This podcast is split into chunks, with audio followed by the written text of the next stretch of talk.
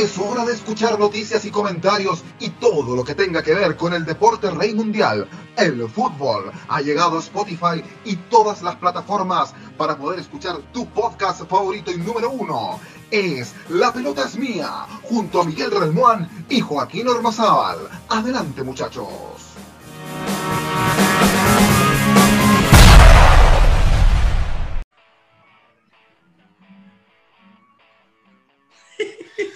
Claro que sí, ¿cómo están? Bienvenidos, bienvenidas, bienvenidas, todas, todos, todes. Es Dame Gol América que por primera vez estamos, nos van a ver las caras a, esta, a estos jóvenes apuestos de, de Sudamérica. Bienvenido Argentina, bienvenido Colombia, Ecuador y todos los países de Sudamérica. 21 horas con 57 minutos en Argentina y en Chile. Eh, suponemos 20 horas con 57 minutos, eh, o 19, 19. con 57, perdón, en Colombia y Ecuador. Eh, soy Joaquín Ormazábal desde Chile, San Bernardo. Muy contentos de saludarles, eh, porque siempre este es un podcast de La Pelota es Mía. Ustedes nos pueden escuchar en Spotify, en Google Podcast, en Anchor o Anchor, pero ahora nos están viendo porque se vienen las clasificatorias y estamos muy expectantes eh, con lo que va a ser la clasificatoria, con el partido inaugural, por así decirlo, entre Uruguay y Chile mañana a las 19 horas eh, con 45 minutos hora chilena. Voy por eh, lo local, ahí lo vemos a Miguel Relmuán con su camiseta de Chile. Que- de- de- Miguel, ¿cómo te va? Buenas noches. Esa camiseta, ¿de qué época de Chile es? Esta camiseta, eh, mira, es de la época de. Es la Puma, es de la época de cuando empezó la, la generación dorada. Sin ganar nada, con esta empezaron. Cuando... Con esa camiseta, yo tengo la peor de todas. Miren, esta es de la peor campaña de Chile. Uf, Pedro García. Core- Uh, hay que tener Corea, coraje. Corea, Japón, Corea, Japón 2002. Chile, uno en esas clasificatorias con 12 puntos. Yo tengo esta camiseta, es la única que tengo, que por ende me la puse. Pero bueno, allá abajo ustedes lo ven. Él es de Ecuador, venía corriendo. El rompe corazones de Dame Gol América. Se llama Chuber Swing. ¡Epa! ¿Cómo te va, Chuber? Saludos para Barcelona, Ecuador. ¿Cómo te va? Buenas noches. ¿Qué tal? Muy buenas noches con todos chicos, un placer estar aquí con ustedes, hablar sobre las eliminatorias, ya estamos cada uno con su camiseta y la verdad que, mira, en este caso me siento muy contento de poder representar a Ecuador en este podcast y también en este Facebook Live.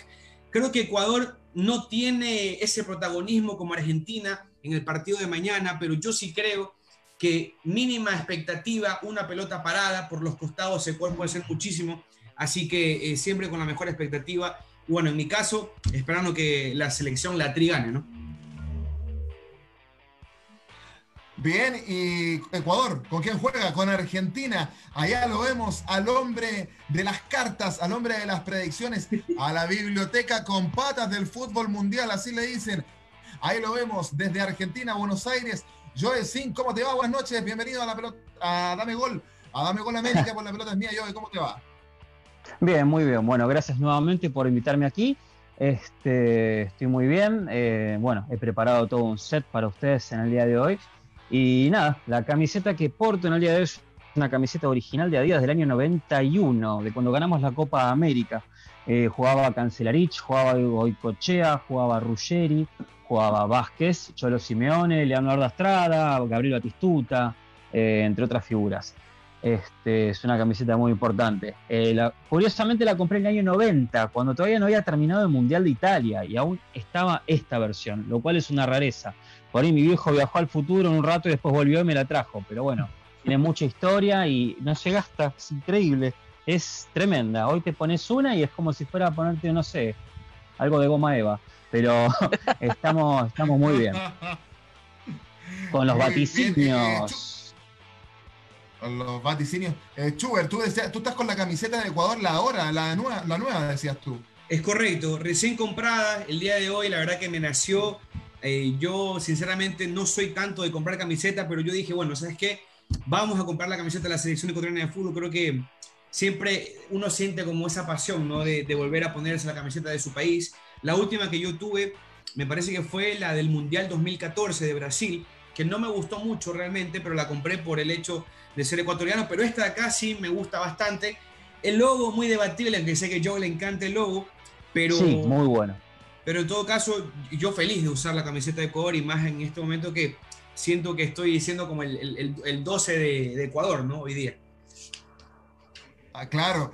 Y nos vamos al país cafetero, al país donde en Chile hemos recibido una cantidad de compatriotas de él que incluso se nos está pegando hasta, hasta el acento. La palabra bacán que se usa aquí en Chile para decir algo que es bueno, ya estamos empezando a decir bacano, porque así dicen allá. Eh, es el país de donde hemos conocido al gran Pedro Valderrama, aquí jugó Giovanni Hernández, Magnelli Torres, entre otros eh, jugadores del Deporte de La Serena, Alex Comas, también otro colombiano. Sí, sí, Colombia, sí, sí, Caribe. Para Harold Cárdenas, ¿cómo te va? Bienvenido a Dame Gol América por la pelota mía. Buenas noches. Hubo bacanes, ¿cómo vamos? Los voy a saludar de esa manera porque así debe ser.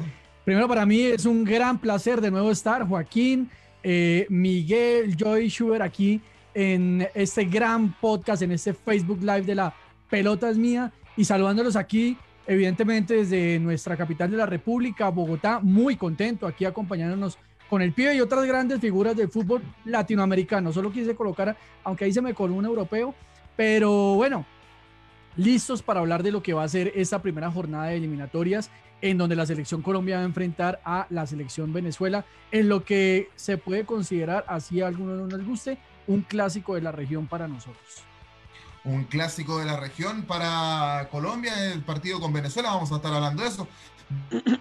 también el próximo martes, así que algo de eso también vamos a estar eh, conversando. También nos vas a comentar de las impresiones que hay en Colombia de lo que es el profesor Rueda, muy importante para Chile, eh, porque es el técnico de la selección chilena. Pero Miguel, ¿te parece que partamos con los chiquillos, con, con eh, Schubert y con Joe? voy con Joe primero porque Argentina va a ser local eh, frente a Ecuador, un tremendo partido interesante. Es decir, que lamentablemente, lo comentábamos por interno, no vamos a poder ver a la selección argentina eh, de los partidos que juega de local. Esto porque Teis Sports, eh, el, canal de, deportes en Argentina, tiene los derechos exclusivos para, para transmitir, digo, los partidos de la albiceleste. Yo, por ejemplo, tengo para ver Teis Sport, pero según la información que llegó acá, eh, no va a ser emitido para Chile y para ninguno de los otros países. Chuber nos decía que en Ecuador ellos tienen que pagar para ver a la selección ecuatoriana, eh, alrededor de 7 eh, dólares nos decía. Entonces no vamos a poder ver en vivo a la selección argentina, seguramente después lo vamos a ver igual en YouTube. El partido con Bolivia sí va a ser emitido en vivo y en directo, pero yo, uno veía Scaloni, parece que va a probar jugadores nuevos, eh, ¿Qué tal te parece esta preparación de Argentina? ¿Hay expectación en el país trasandino? ¿Cómo se vive eh, este inicio de las clasificatorias en Argentina y este partido de Argentina frente a Ecuador, Joe? Bien, actualmente se está viviendo con, no diría este, lo que se llama indiferencia, pero la gente está interesada en ver por lo menos una selección argentina nueva. Eh, lo más importante de todo para mí dentro de la convocatoria y los jugadores convocados es Emiliano Martínez, que va a estar atajando bajo los tres palos. Eh, está actualmente en el Aston Villa con buenas actuaciones esta nueva temporada. Eh, viene de jugar un buen torneo con el Arsenal de Inglaterra.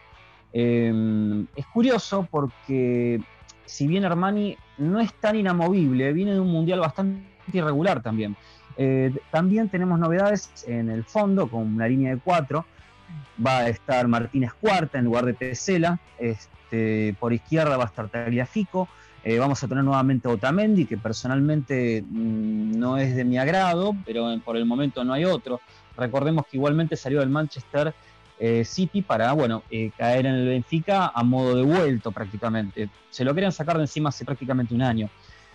dado que em, bueno, tuvimos un problema con un jugador que estuvo jugando en River, me olvidé el nombre en este momento, se rompió los ligamentos cruzados y en su lugar sí va a jugar un jugador de River llamado Montiel, que tampoco es de mis preferidos, pero bueno, este, nosotros estamos en un déficit de números 4 desde la época de Zanetti más o menos, que básicamente a Zanetti le hemos malgastado mucho. En el medio hay muchas dudas, eh, no se sabe si poner a Palacio, no se sabe este, si poner a De Paul, em, los Celso, eh, que es también un gran jugador, de un buen pie, eh, muchos en los foros lo llaman los sexo. y arriba no vamos a tener este, muchos, muchas sorpresas. Seguramente estará Messi, seguramente estará eh, el delantero actualmente del Inter y Lautaro Martínez. Y nada, bastante expectativa más que nada por mi parte para ver cómo funciona el tema del arquero. Yo no estuve contento con Armani, tampoco me interesa mucho Andrada. Eh, bueno, Romero tampoco es de mi agrado.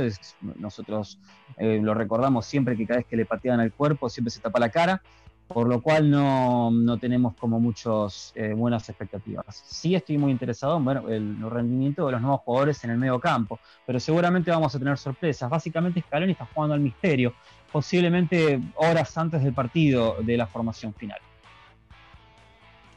Eh, se decía yo que Andrada perfilada para ser el portero titular, al parecer no va a ser así, había otros nombres. Cuéntanos qué va a pasar con el arco en Argentina, Joe. Eh, actualmente, eh, bueno, van a, van a probar a Emiliano Martínez. Este, básicamente el número puesto va a ser Armani. no lo van a tratar esta vez.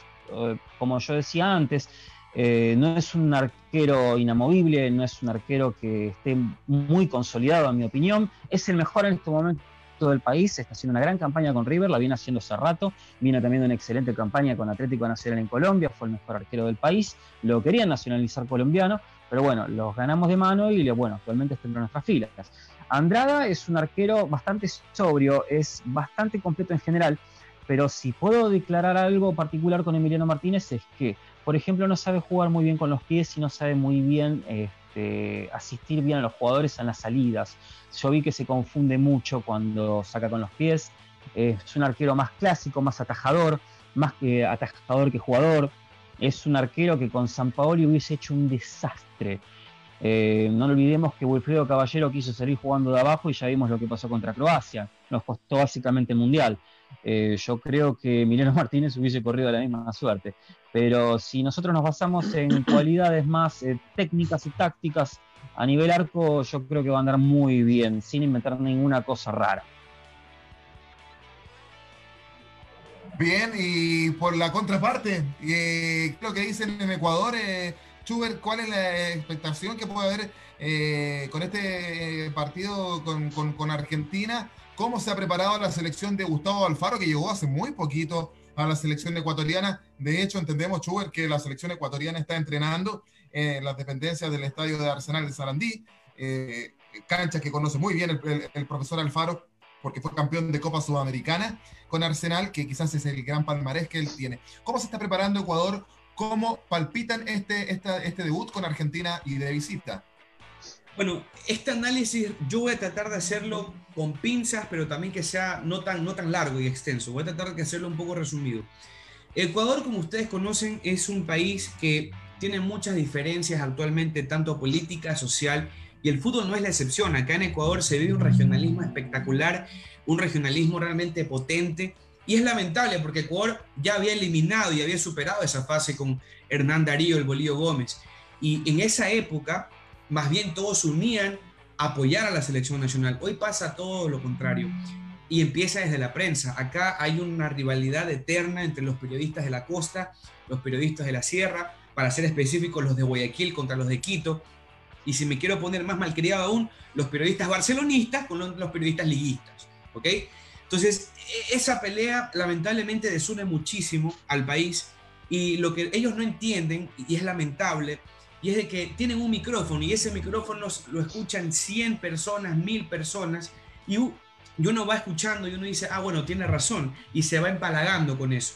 Otra cosa que me parece increíble, lo decía ya Joaquín, lo conversamos nosotros en el grupo de WhatsApp, a mí me parece increíble que el monopolio en Ecuador exista. Me parece increíble que ahora hay que pagar 7 dólares para ver a la selección ecuatoriana de fútbol. Y los que tienen el derecho de, televisión, inclusive es un canal digital que tienes que pagarte una suscripción de 7 al mes. Pero eso no es todo. Lo lindo de esto es que las radios tampoco van a poder transmitir. Solamente dos radios a nivel nacional tienen los derechos la radio. de transmitir. Radio Caravana y Di que son una sola, el mismo dueño, y la otra, la radio que es también de la capital de la República, muy fuerte, que es La Redonda. Y me dicen, ay, Canela. Pero bueno, aquí les voy a contar algo interesante que eso por allá es imposible que lo sepan. Lo que pasa y lo curioso es que uno de los propietarios y uno de los inversionistas más fuertes de Radio La Redonda y Radio Canela es nada más y nada menos que el alcalde de la ciudad de Quito, es el alcalde de la capital de la República. por ahí va la cosa. Les, les lanzo ahí el dardo. Y acá en Guayaquil, en cambio, es un banquero el dueño de las dos radios y bueno, ha estado siendo parte de, la federación, fue presidente de la Federación Ecuatoriana de Fútbol y el monopolio así lo manejan ellos y uno como periodista joven se indigna de esto porque la gente no tiene opción a escuchar su voz favorita y no tiene la opción de ver un partido de fútbol. O sea, acá en Ecuador somos más de 16 millones de ecuatorianos que el mínimo 70 u 80% vive en, pobreza. Ellos no van a pagar esto ellos no van a pagar 7 dólares para ver a la selección nacional. A mí me toca, y ni siquiera es que voy a pagar, voy a intentar buscar la forma porque a mí me toca transmitir este partido. Pero, insisto, eh, por ese lado yo igual quería decirlo porque como periodista tengo la obligación de, hablar de aquello. Y ahora, en lo futbolístico, a lo que nos interesa muchísimo, ¿no? En el tema latinoamericano. Ecuador no, no viene por buen momento, sus figuras internacionales no están al 100%, ya no tenemos al Antonio Valencia que ustedes están acostumbrados a escuchar, el trencito azul, que, el, que la turbina, que la velocidad. Bueno, para no hacerles largo el cuento, él tuvo un problema disciplinario en, Ecuador en el piso 17, no sé si ustedes han escuchado eso.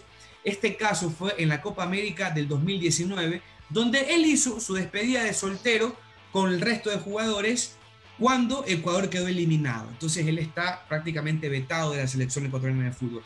Ahorita, los que están en mejor momento, rápidamente, Pervis Estupiñán, eh, Ángel Mena en México, me parece que es uno de los mejores jugadores. Ener Valencia, puede que lo conozcan un poco más, Superman le decía. Sí, sí, sí, totalmente. ¿Ya?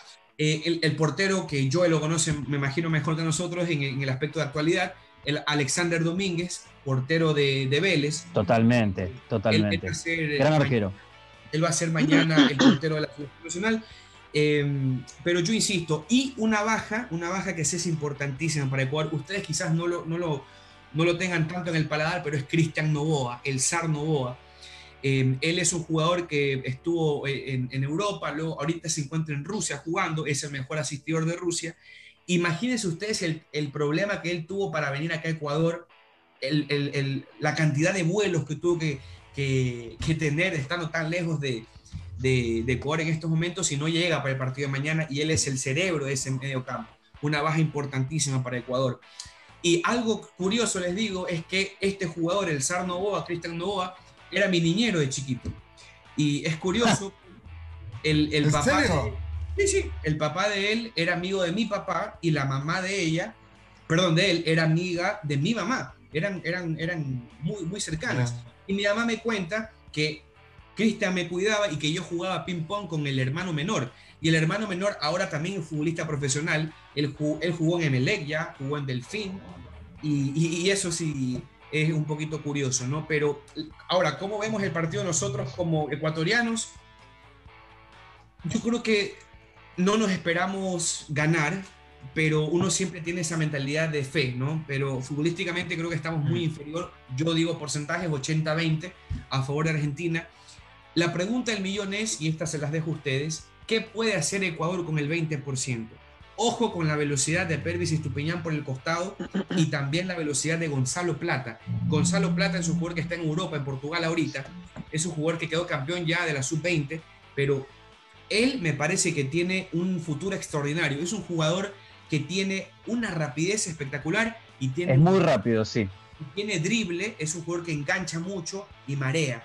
Eso me gusta porque yo no he visto un jugador de esas características, algo mixto. Siempre veo o lo uno o lo otro. Este tiene de las dos. Con eso tiene que estar pilas argentinas porque su defensa para mí es muy popular. Eh, ya vamos, ya vamos a estar con Harold, pero estamos palpitando lo que va a ser Argentina-Ecuador. Eh, Joe, eh, con eso que acaba de decir 20% de estos dos jugadores rapidísimos que, que, que nos ha contado, ¿puede hacerle daño a Argentina? Eh, ¿cómo, cómo, lo ves? Totalmente, yo creo que por lo menos del lado derecho Montiel no lo veo bien cubriendo, se lo veo un jugador muy perdido en por momentos. Eh, no tiene un mal manejo de pelota, pero yo lo veo muy incompleto personalmente. Eh, a mí me gusta mucho Tagliafico por izquierda. Lo que tiene de malo Tagliafico es que peca por inexperiencia porque es muy joven, a pesar de ser muy bueno y tener muy buena técnica. Em, también tiene una gran altura, pero en este caso no sería muy importante. Yo creo que Ecuador podría ser un desastre más si empiezan a tirar centros y más si el que está cabeceando en defensa es Otamendi. Eh, nosotros vamos a tener también a Martínez Cuarta, que es un jugador que va muy bien por arriba, pero si a Que se fue, que se fue a la Fiorentina. Exactamente, exactamente. Eh, bueno, Pesela actualmente está lesionado, por ende no va a jugar. Pero si va a estar Martínez Cuarta y va a tener que también marcar a Otamendi, esos ya son dos problemas. Eh, el tema también, por supuesto, es que en Ecuador tiene que haber alguien que cabecee. Yo no lo veo con tanto poder de fuego a Ecuador. Si veo que tal vez estén encendidos, puede haber llegar a haber algún problema. Pero bueno, justamente habría que probar a ver cómo es el tema del mediocampo y cómo, qué tipo de presión podemos hacer. Los mediocampistas que tenemos no son de marca, son más de juego. Eh, lo tenemos a los Celso, lo tenemos a Paredes, lo tenemos a Ocampos, que es muy vertiginoso, eh, que es un jugador con muy buena técnica, que va en ascenso, que salió de las inferiores de Quilmes y que fiel a la costumbre de los dirigentes quilmeños, lo vendieron antes de estrenarlo en nuestro equipo. Pasó por este, pasó por River, pasó por el Olympique de Marsella, pasó por el Mónaco. En todos los equipos hizo muy buena campaña. Eh, tienen probar también con Marcos Acuña, que es un jugador muy polifuncional, pero hasta ahora eh, ha mostrado mucha garra, es también bueno marcando, y después también están dudando en el Toto Salvio, que es uno de los motivos por los cuales no tengo idea por qué fue convocado, sino que tuvo una Copa América, una Copa Mundial, donde estuvo muy preocupado chocándose con Mesa. Eh, no, no encuentra una comodidad. Pero como él dice, Joao Plata es un jugador muy bueno, es un jugador con buena técnica, es un jugador joven. Gonzalo Plata. Eh, sí, este que, bueno, puede lastimar mucho por izquierda, pero si bien eh, puede tener algunos problemas a la hora de, definición, eh, nosotros tenemos muchos problemas con los marcadores laterales. Eh, no tenemos marcadores laterales rápidos, no tenemos laterales muy despiertos. Son más de ataque, son más de juego, no son tanto de marca. por, como decía antes, no tenemos la época de Zanetti, no tenemos, digamos, la fuerza de Zabaleta que si bien era un jugador muy completo, es un jugador muy fuerte. Y tampoco tenemos a un tipo fuerte también como mercado. Digamos que estamos experimentando y como dijo él, son jugadores rápidos y nos pueden hacer bastante daño. Eh, voy con Harold Cárdenas eh, para que des tu impresión de este partido, viéndolo desde afuera. Eh, ¿A quién crees tú que podría ganar el, el, día de mañana? ¿Argentina o Ecuador? ¿A quién es más fuerte? ¿A quién es más débil? ¿Tu impresión eh, mirándolo desde afuera de, este partido? Eh, sin duda, si es por un tema de favoritismo, de nombre y demás, en el papel debería ganarlo Argentina. Lo que pasa es que Argentina evidentemente viene de, una serie de, circunstancias de orden futbolístico, deportivo, que no ha permitido que vuelva a deslumbrar y a descollar como muchos esperan. Eh, si todos recordamos lo que pasó en la pasada Copa América, pues sigue existiendo la frustración y una serie de hechos y de circunstancias que no hacen que Argentina vuelva a ser siquiera, si me lo permiten, parecido a lo de 2014, con todos los reparos que tuvo la selección argentina en 2014. Y obviamente, pues ni qué hablar del Mundial Rusia 2018. Eh, digamos que hay una circunstancia también, y ya viéndolo desde el punto de vista ecuatoriano, que están sufriendo varias elecciones. Primero, eh, estas eliminatorias tan atípicas, tan anómalas, tan circunstanciales, que realmente yo pienso que en esta jornada eliminatoria puede pasar de todo. Primero, un Ecuador con un técnico relativamente nuevo que sale mal de Boca Juniors, porque Alfaro sale muy mal de Boca Juniors, eh, con todos los reparos que uno pueda tener. Un gran comentarista deportivo, porque Alfaro es un invitado consuetudinario aquí en Colombia para, para comentar los partidos de la selección colombiana, pero es un técnico que tiene un trabajo muy escaso. Y lo que denunciaba Schubert también perfectamente, eh, y que también se nos está presentando todo, las bajas en los equipos. Entonces, por nombre, evidentemente la ventaja y por el tema de la localidad debería llevarlo a Argentina, además pues que lleva su, su muñeco número uno y tiene que marcar una diferencia, pero Ecuador además también me parece muy interesante porque Ecuador siempre planta unos muy buenos partidos en, en, en Buenos Aires, entonces es muy interesante lo que pueda proponer. Creo que Alfaro eh, tiene un potencial porque Ecuador viene presentando una serie de procesos en los equipos ecuatorianos muy interesantes. A mí me interesan muchísimo los procesos que vienen haciendo los equipos ecuatorianos. Yo soy un enamorado independiente del Valle. Eh, ese equipo tiene unas cosas muy interesantes y igual que la Liga de Quito. Eh, que ven a hecho ver, pero, pero, pero evidentemente el fútbol ecuatoriano está mostrando una base bien, bien interesante. Si se sabe materializar, si se sabe capitalizar por parte de Alfaro, Ecuador tiene que ser un equipo que dé mm, mucho de qué hablar en estas eliminatorias. Permíteme un ratito. Ojo con algo muy importante que Harold me acaba de hacer acuerdo. Alfaro es argentino y su estilo y su estilo es un poco más conservador. Yo no me sorprendería en lo absoluto que Alfaro gane mañana el partido. ¿Por qué? Ecuador tiene su fortaleza laterales, por costado izquierdo, costado derecho. Y yo lo acabo de decir, la debilidad argentina es esa. No me sorprendería, es, decir, no me sorprendería que el minuto 25 Ecuador marque el primer gol y Alfaro diga, ah, ok, metimos gol, muchas gracias, ñaño. Todos atrás. todos atrás y es más, me atrevería a decir que, hermano, taclealo a Messi, no sé. Eh, o sea, pensando tácticamente, Ecuador tiene cómo defenderse, defender un resultado.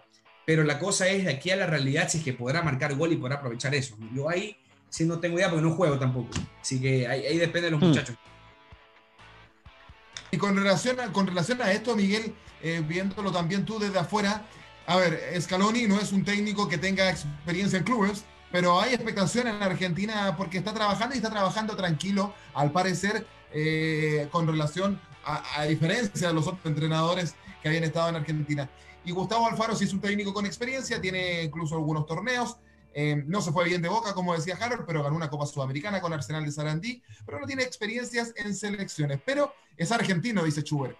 Con relación a eso, ¿sientes que Ecuador, más allá de, uno los pone en la mesa, Argentina, Argentina siempre es favorita por sobre muchas selecciones eh, y, que es la amplia favorita por nombres para ganarle a Ecuador mañana. Pero sientes que Ecuador, eh, Miguel, puede tomar ventaja de lo que acaba de decir eh, Schubert con un Gustavo Alfaro que conoce el fútbol argentino y que sabría por dónde dañarla?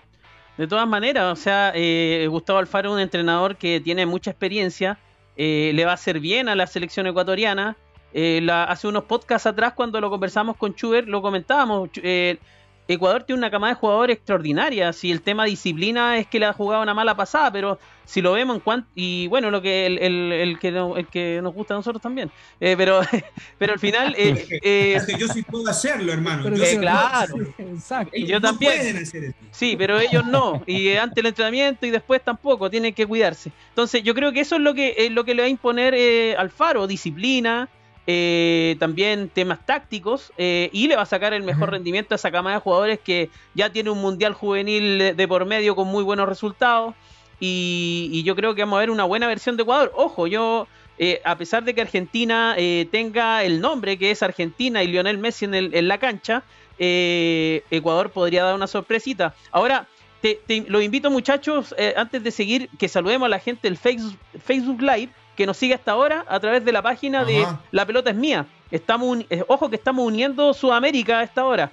Eh, con muy buena audiencia, así que agradecemos a toda la gente que está hasta ahora viéndonos y futuramente escuchándonos. Felipe Vargas de Chile dice, vamos Chile.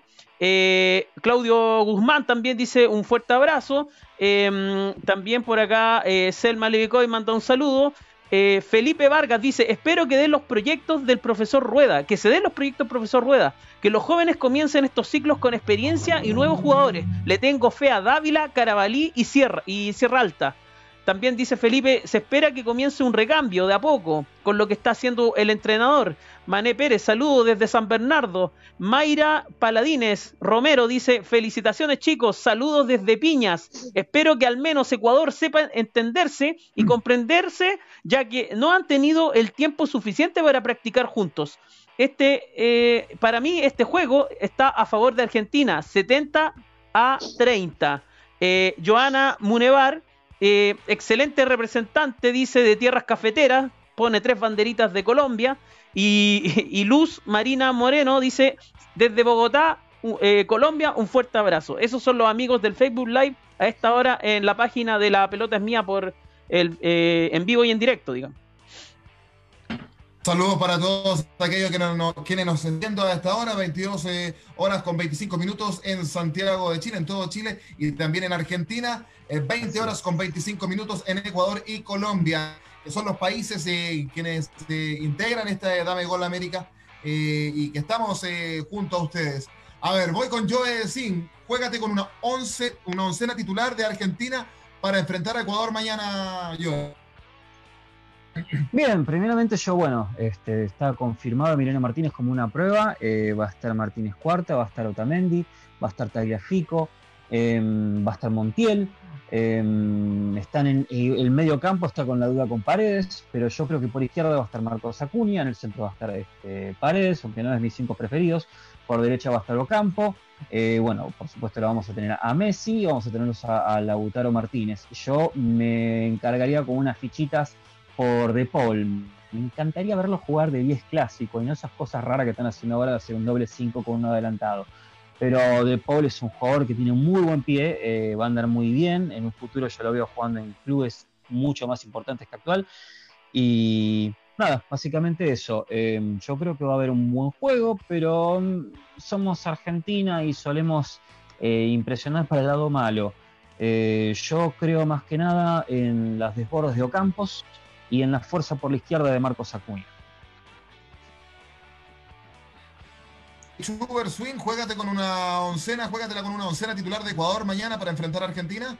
Ok, perfecto. Bueno, yo también la tengo anotada justamente acá de, cómo iría Ecuador el día de mañana. Alexander Domínguez eh, jugaría en la portería. Lateral izquierdo iría Ferigra, el que juega en Italia. Él es central, pero iría mañana por izquierda. Pareja de centrales con Arriaga y Estupiñán. Estupiñán que iría por derecha. Carlos Grueso, volante de corte. Este no es el agrado de la mayoría de ecuatorianos, pero yo insisto, me parece que es el único 5 de corte que tiene la selección de Ecuador.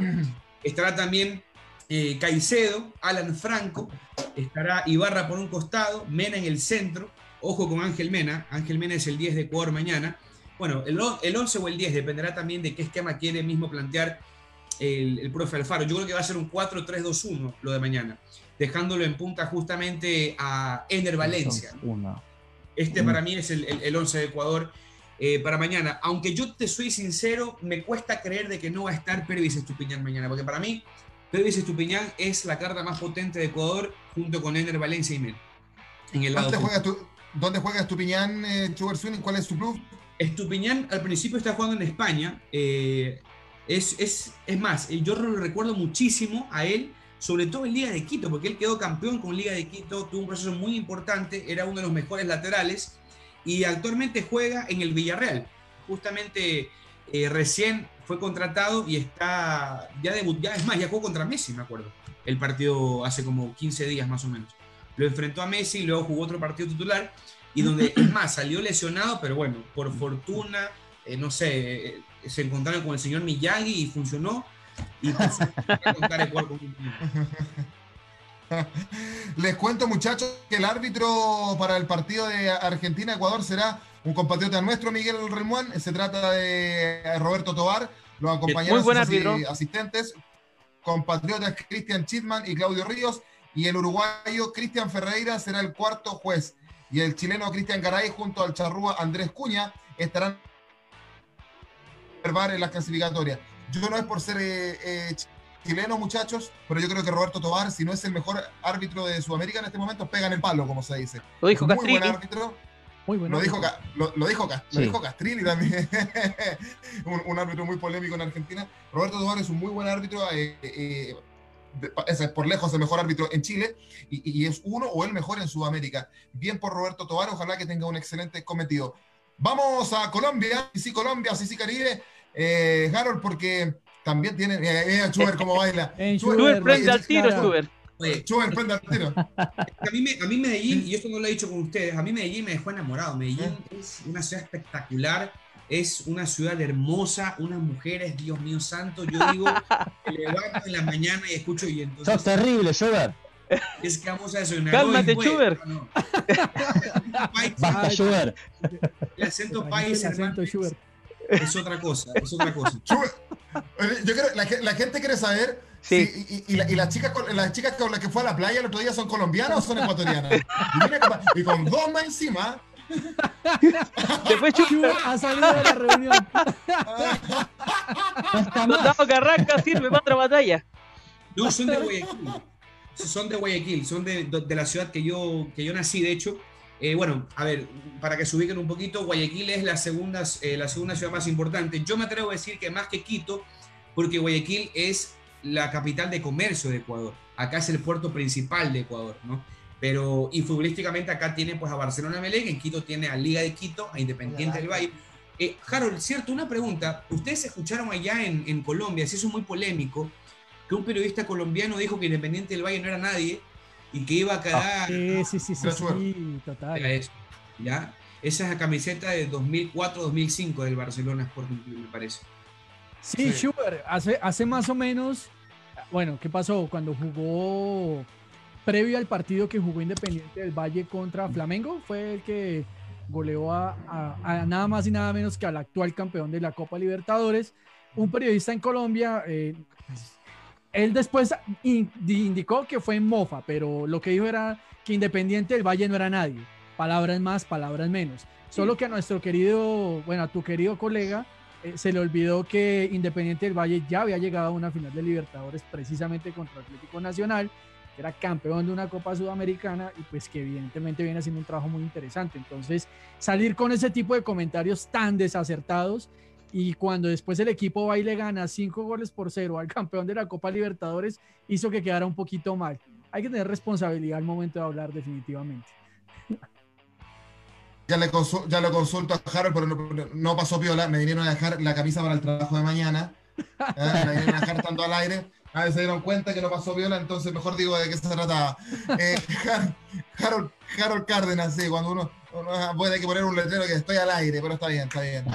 Eh, si La te lucecita la- roja. la lucecita roja, pero si te, si- si te están planchando, mejor ni reclamar. Eh, Harold Cárdenas, eh, Colombia-Venezuela. ¿Cómo ves esta Colombia? Eh, tienen una sensible baja. Eh, Ospina, fíjate que la cadena ESPN, a propósito de Ospina, me llama muchísimo la atención porque eh, simplemente fútbol con Quique Wolf va a entrevistar a Córdoba, al, al otrora portero argentino, perdón, colombiano, que jugó, Colombiano. Boca que jugó, que jugó en Boca Juniors, eh, club argentino. Por eso que, y aparte que uno habla de Córdoba, yo ahí en, en- en la ciudad de, de Argentina. Pero lo que voy es lo siguiente, Córdoba dijo algo súper relevante, Harold. En la época nuestra, decía, teníamos que pelearla entre los tres. Él se refería a eh, Farid Mondragón, que tiene Mondragón. el récord de haber sido el arquero más longevo o, el o jugador más longevo del mundo, jugar un mundial. Lo superaron en Rusia 2018 el arquero de Egipto. Los, lo superó el arquero De- de Egipto, tiene toda la razón. Un, un mundial el récord. un mundial. Y el fallecido Miguel Calero, eh, Ah, que ganó una Copa Sudam- que ganó Miguel una Copa Sudamericana, hace que le duele al pueblo colocolino en el año 2006 acá en Santiago con el Pachuca. Pachuca. Y él dijo, nosotros tres teníamos una competencia muy fuerte, éramos los tres arqueros de la selección colombiana y teníamos que pelearla para poder ser titular, porque si de los tres se quedaban, nos quedábamos, aparecía Higuita de nuevo y era el, portero titular de nuevo de la selección Colombia. Hoy por hoy, uno ve a David Ospina y no tuvo competencia jamás alguna. Eh, hoy Ospina va a estar, no va a estar, queda descartado. Eh, ¿Cómo ves eh, al arco de Colombia? ¿Quién podría tomar esa responsabilidad para enfrentar a los venezolanos? Bueno, Joaquín, Joaquín, vamos por partes porque es que usted me pone a mí a hablar de historia y eso me gusta. Bueno, Bien, bien. En las eliminatorias del 93, Oscar Córdoba es figurón en esas eliminatorias y recordado, lo hablábamos previamente con Joe en el famoso 5-0, porque le ¡Eh! ¡Epa! ¿cierto? Va como gran, además en el 96 va a disputar la final de la Copa Libertadores con River Plate y cae. ¿Cierto? Eh, cae por 2-0, un error de él. En el 94 no le va bien, como no le va bien a la selección. En, el- en las eliminatorias del 98 para el Mundial Francia 98, el que se quedó con la titular fue Farid Mondragón Mondragón. porque el nivel de Mondragón es impresionante y Córdoba en la banca. Llegamos al 98, Mondragón es figurón, nunca olvidaremos el partido de Inglaterra 2, Colombia 0, que puede haber Sí. quedado lindamente 8 goles a 0, si no es gracias a Mondragón. En el 99, Miguel Calero ataja en la Copa América siendo figura de esa selección Colombia.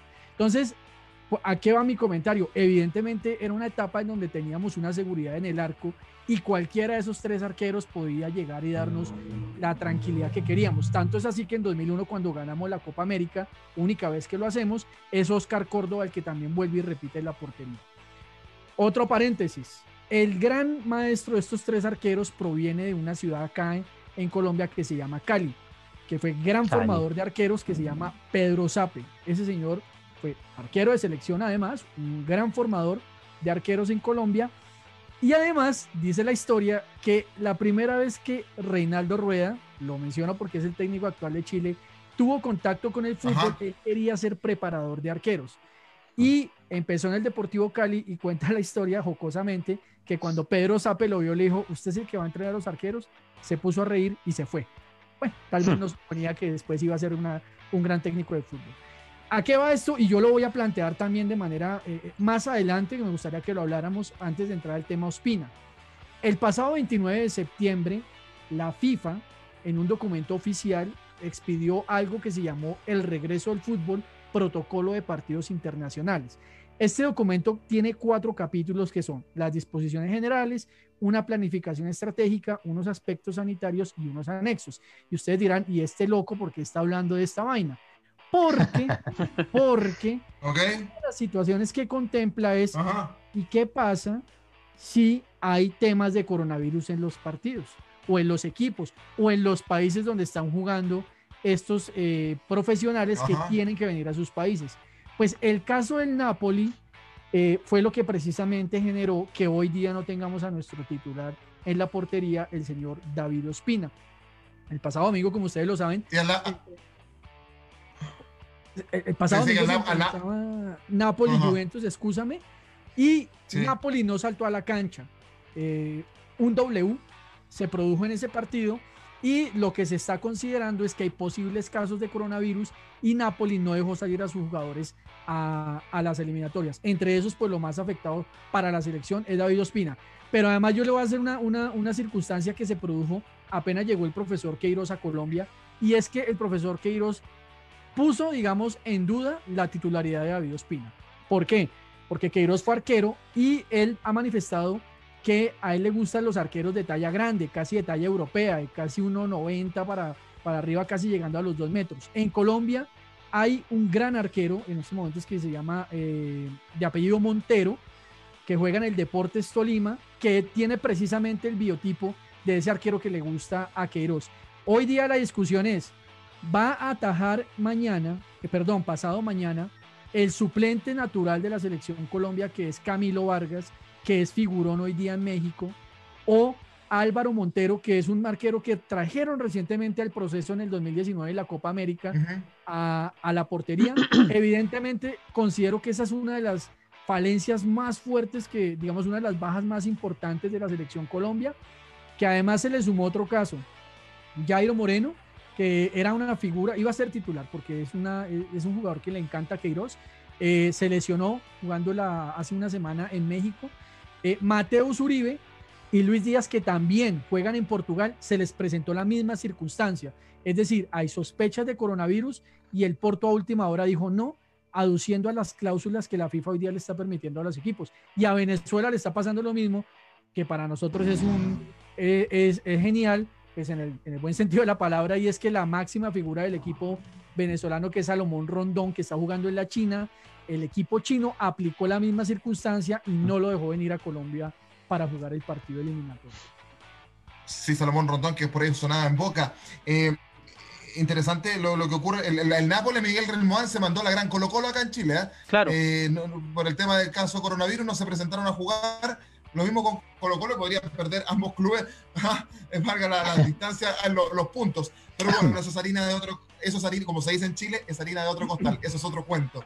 Eh, Harold, eh, ¿qué expectativas tienes con esta Colombia? Más o menos tienes una oncena tentativa, una oncena titular que, que puede enfrentar a los a, a Venezuela, que ya hace rato que ha dejado de ser la cenicienta en el fútbol sudamericano, que ha venido mostrando eh, progresismo. Ustedes se recordarán esa Venezuela de los años 90, que todos los equipos pasaban por encima. hoy no es tan así, por ende hay que tener más precaución eh, pero sientes que Colombia es favorito, o sientes que Colombia es favorito? Creo que Colombia es favorito y por varios factores. Primero, obviamente, la localía. Eh, un, grupo de jugadores compacto, un grupo de jugadores que ya se viene conociendo y algo muy importante que como lo referían en, en, el anterior bloque, digamos, cuando hablábamos del caso de Ecuador, no le pasa a Colombia y es que mal o bien ya Carlos Queiroz viene trabajando exactamente desde el 7 de febrero de 2019. José Peseiro que es el nuevo técnico de la selección venezolana, viene trabajando solo desde febrero de este año y no ha disputado un partido oficial con la selección venezolana. Entonces, esas circunstancias exógenas de una u otra manera juegan. Ahora, si bien yo acabo de referir, tuvimos entre comillas una pérdida como es la de David Ospina, que es el capitán cuando no está ni James ni Falcao, eh, pues tenemos 100 en la portería. pienso que Camilo Vargas y Álvaro Montero ofrecen una seguridad absoluta y además los, las personas que se llamaron a suplir los otros puestos también dan garantía de eso. Yo pensaría que, a ver, en, justicia me parece que debería atajar Camilo Vargas, porque lleva un proceso de casi 8, 10 años en la selección Colombia y Ospina siempre ha estado la titular. Por justicia debería atajar Camilo Vargas, pero creo que el titular va a ser Álvaro Montero porque es del gusto del profesor Queiroz. En la línea derecha hay dos dudas porque Santiago Arias, si bien siempre ha sido eh, el lateral titular por derecha de la selección Colombia, no había sido convocado porque hace tres meses no juega con el Atlético de Madrid. Hasta hace una semana jugó su primer partido cuando fue transferido al Bayer Leverkusen y la duda estaría si va Santiago Arias o Estefan Medina que juega en el Deportivo Cali. Aunque el plan original, porque Queiroz también ha cambiado esta situación, es que eh, Juan Guillermo Cuadrado, que por lo general juega adelante en la zona de volantes, Queiroz lo venía utilizando como lateral derecho. Pero creo que ante, ante los cambios, creo que irá Arias. En la central, que no tenemos ninguna duda, va a ir Jerry Mina, que juega en el Everton junto con Davison Sánchez del Tottenham. En la izquierda pensaría yo que va a jugar con Frank Fabra eh, de Boca Juniors. En el medio pienso podría ser Cuadrado, Juventus, Barrios, que está actualmente en el Zenit. Y ahí hay una duda si entre Cantillo o Campuzano, que Cantillo también lo acabaron de llamar de Corinthians, frente a la baja de los otros jugadores. Y adelante es donde surge la gran inquietud. James fijo.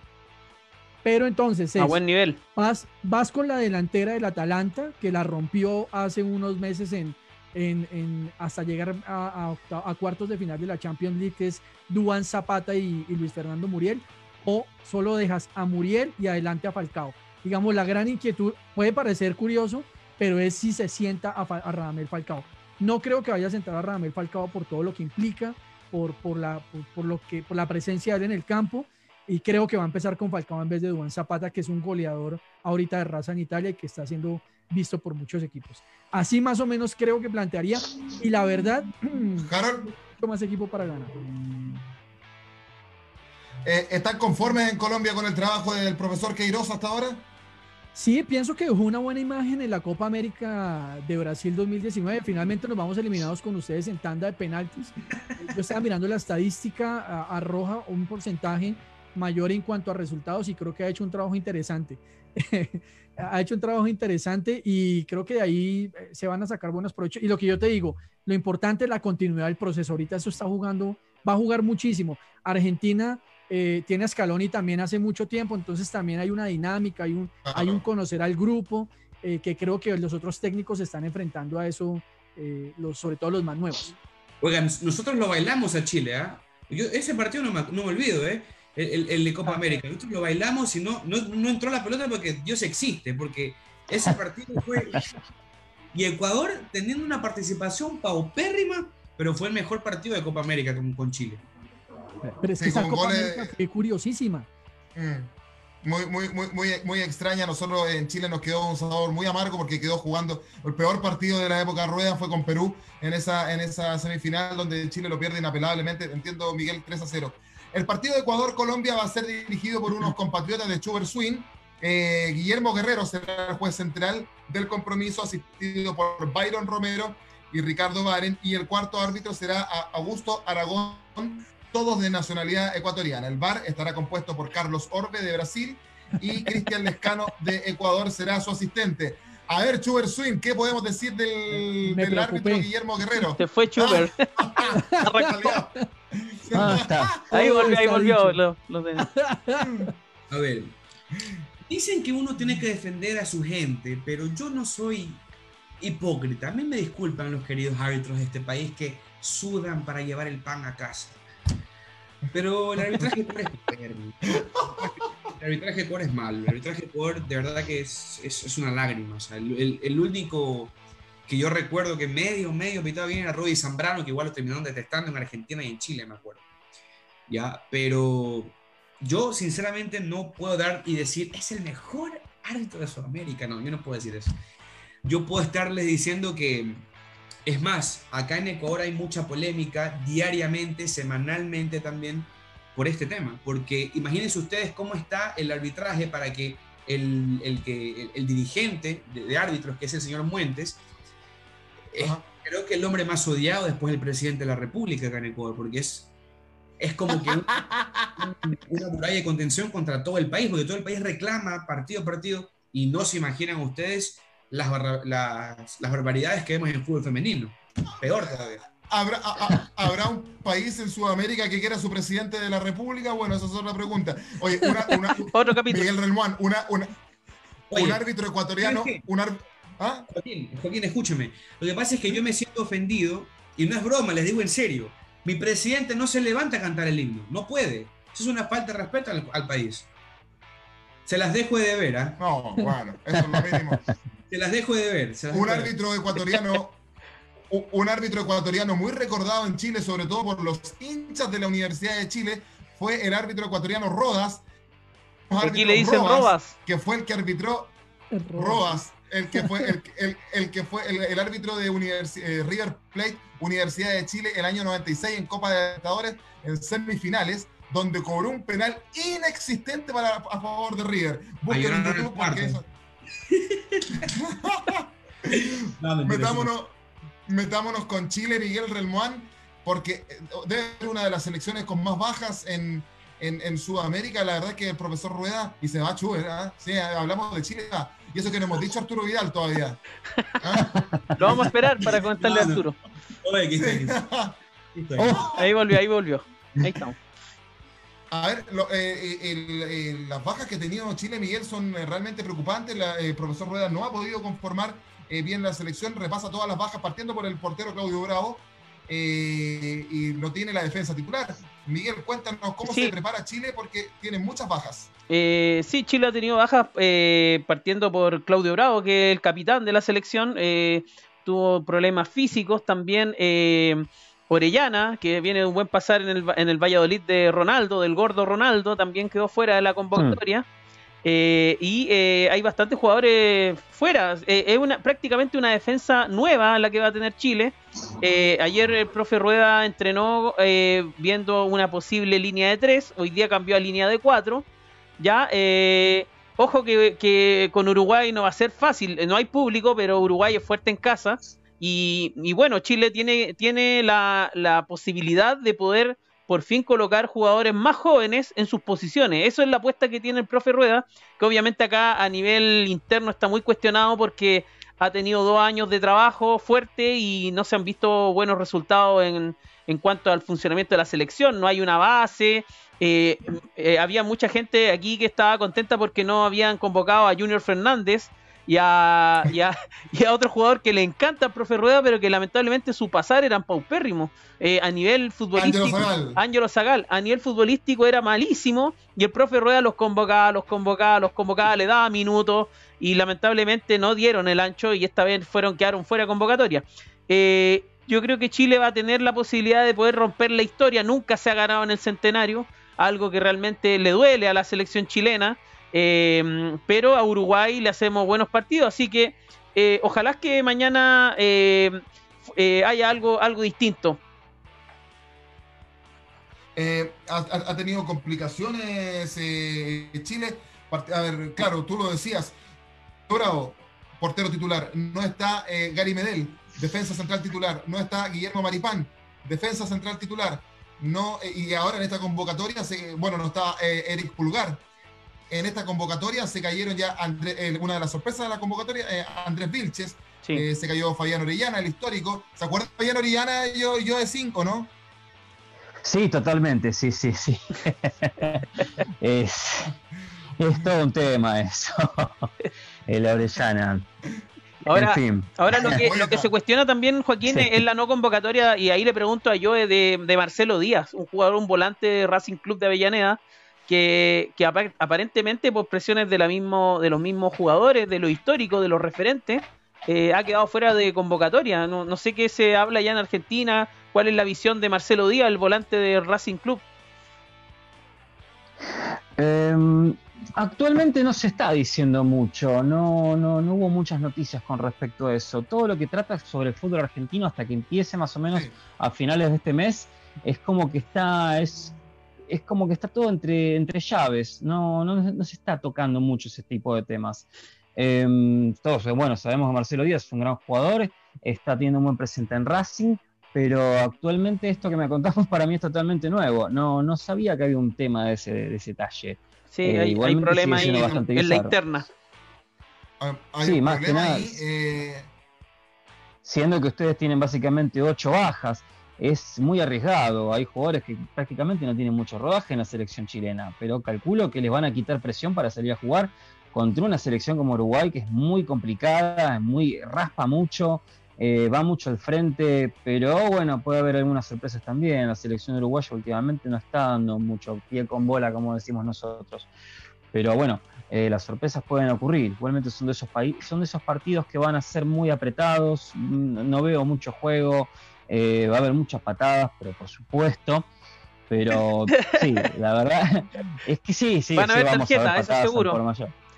No, sí, totalmente. Va a ser un partido para mí Hoy, donde va a haber yo tiene preparado algo para más ratito, así que para que anticipemos a la gente que nos está viendo, está preparando el tarot. Vamos, ¿Ah?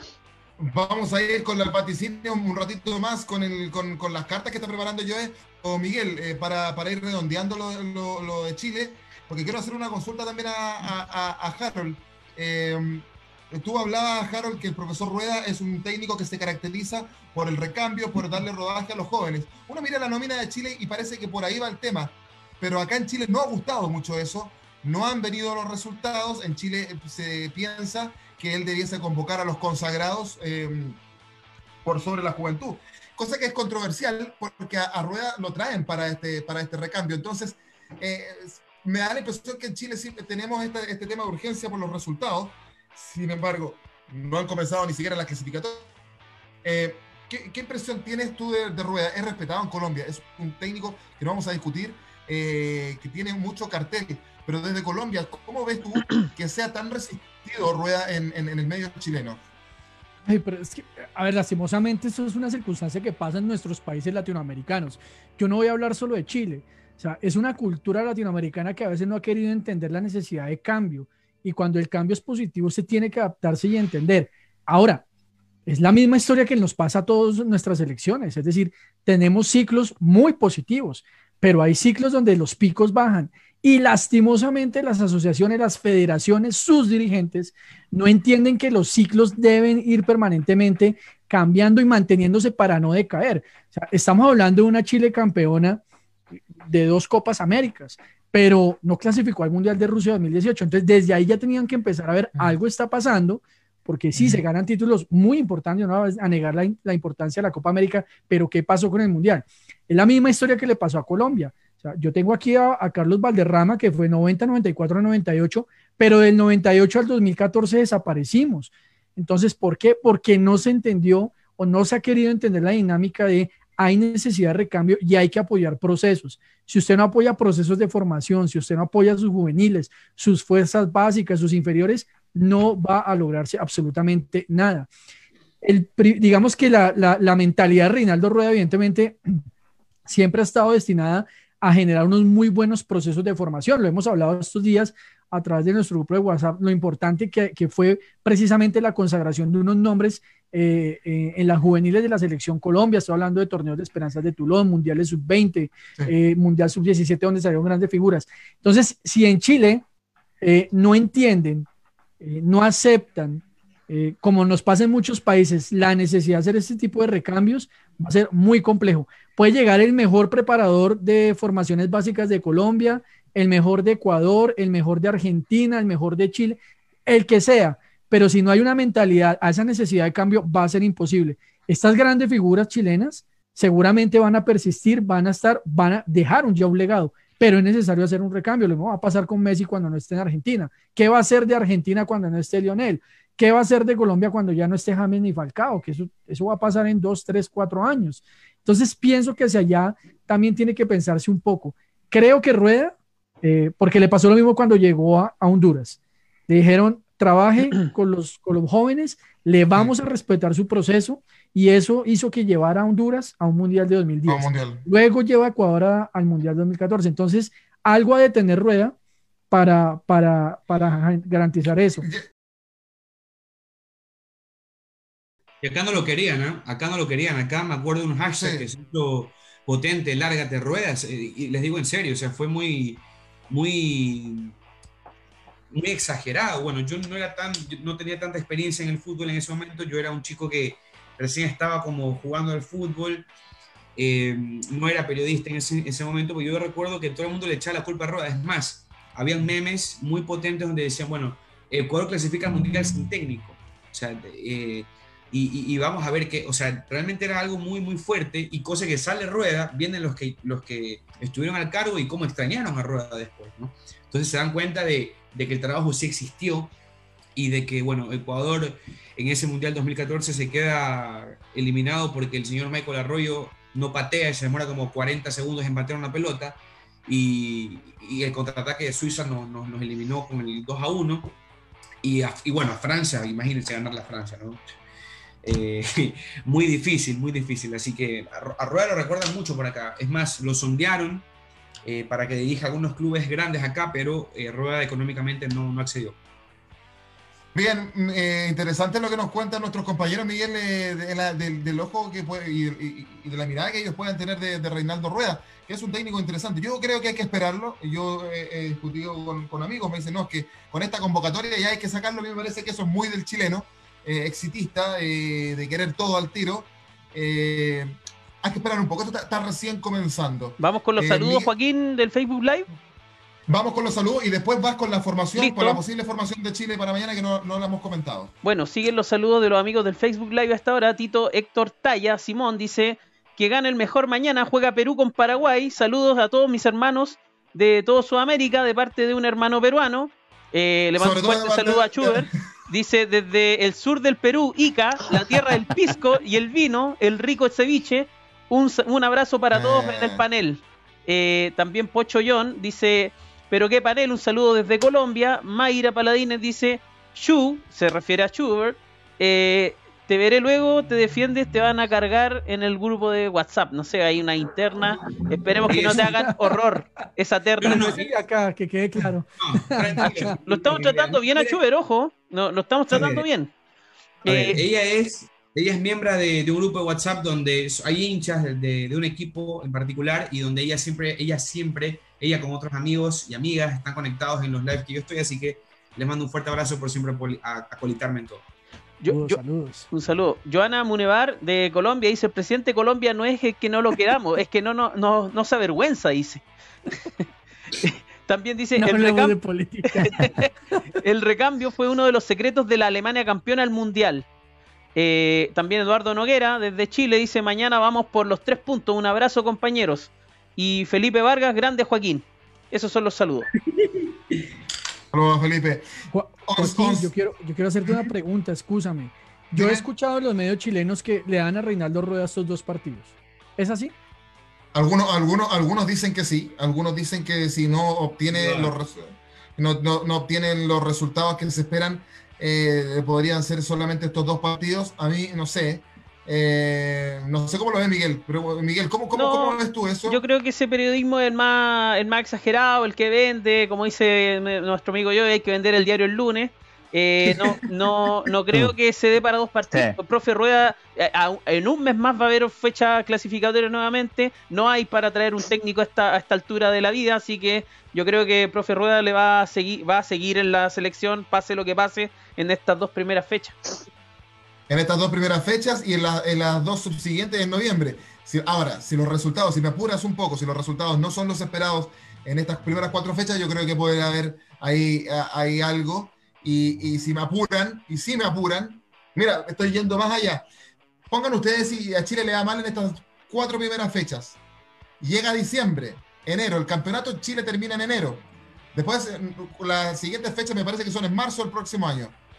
Yo creo y como lo más probable es que así va a ser, la Universidad Católica en Chile va a salir campeón y va a obtener su primer tricampeonato de la historia con el profesor Holland de, de, técnico. Si llegase a salir rueda, si le llegase a ir mal, yo creo, te lo doy por firmado, póngale la fecha. Miguel, yo creo que va a estar de acuerdo conmigo que el primer candidato para subir a la selección va a ser Oye, Holland. le estáis quitando la pega yo, si eso viene después, hombre, las cartas. Ah, ya, perfecto, perdón. No, pues Miguel, puta. Miguel, Patrocinio. Miguel, vamos Ay. con. Pero yo estoy diciendo, hablando de un supuesto. Ya, ya está bien. Con- está con- bien. con- contestando, contestando la pregunta de Harold. Ya. Porque lo que le vamos a preguntar es a Joe por, la- por los resultados, pero Miguel, nos debe la, la, Sí, Vamos con la titular de Chile. formación de, de Chile y de Uruguay. Eh. Chile va con Arias, Díaz, Sierra Alta, Rocco y Vegas en la defensa. Eh, fue en salida Baeza, Aranguis, el amigo de Schubert, Arturo Vidal, eh, Alexis Sánchez y Eduardo Vargas en delantera. Uruguay iría con campaña, Cáceres, Cuates, Godín y Viña, Federico Valverde, gran presente en Europa, Rodrigo Betancourt, Rodríguez, eh, de Azcarreta eh, y Nicolás de la Cruz un poquito más adelantado y solito Lucho Suárez como nueve. Oye, me estoy eh, aceptando, hermano. Voy a, co- voy a coger mi rosario ahorita, ¿eh? Mira, mira, mira, mira. Momento Oye, pero tengo, eh, Mi- eh, Miguel Relmuán, el árbitro de mañana es Eder eh, Aquino, eh, paraguayo, es el árbitro del partido de Uruguay-Chile, pero tú me diste una formación donde Chile jugaría con cuatro en el fondo, con, con Sí. Paulo Díaz por derecha y Sierra Alta, que es del Watford de Inglaterra, un equipo que debe ubicar yo, eh, que está en la Championships, eh, Rocco, que es un equipo de un equipo eh, turco, y Sebastián Vega del Monterrey de México, pero a mí lo del, lo del medio me llama la atención porque va, el Chapa Fuensalida va en el medio terreno, Sí. cuando el Católica lo está haciendo del lateral derecho Sí, y lo va a poner en el medio sí, con Baeza, sí. Aranguis, Aranguis y Vidal. Y Vidal. Vidal más adelantado. Vidal- más adelantado. Vidal más suelto Sí, y fue, fue en salida para la salida en una especie de volante mixto con, con, con Arangui. Eso me genera ruido.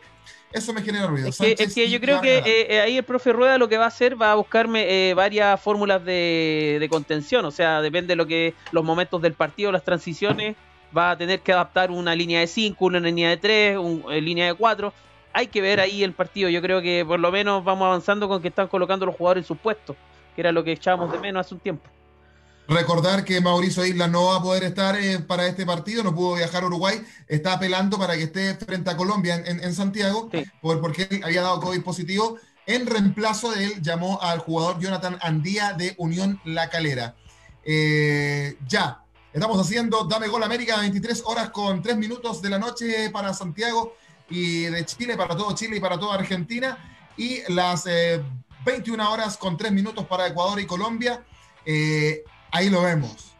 Joe Sin se ambientó, está viendo sus cartas y le vamos a consultar. Cada uno le va a hacer una pregunta. Hagamos esta modalidad, pero desde ya yo quiero preguntarle por el, por el partido por el cual comenzamos eh, debatiendo, pero por eso le voy a dejar a, a Chuber Swing.